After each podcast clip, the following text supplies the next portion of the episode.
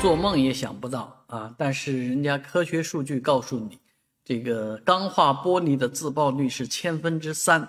啊。那这样的话，说起来发生这样的事情也是自然而然了。在十三号线的下南路站往金运路方向的这个站台，有一块屏蔽门，在列车启动的时候啊，基本上是走完了啊，结果呢，它碎掉了，啊，哐当一下掉到车轨里面。那这件事情恰好被这个在场的这个旅客拍下来了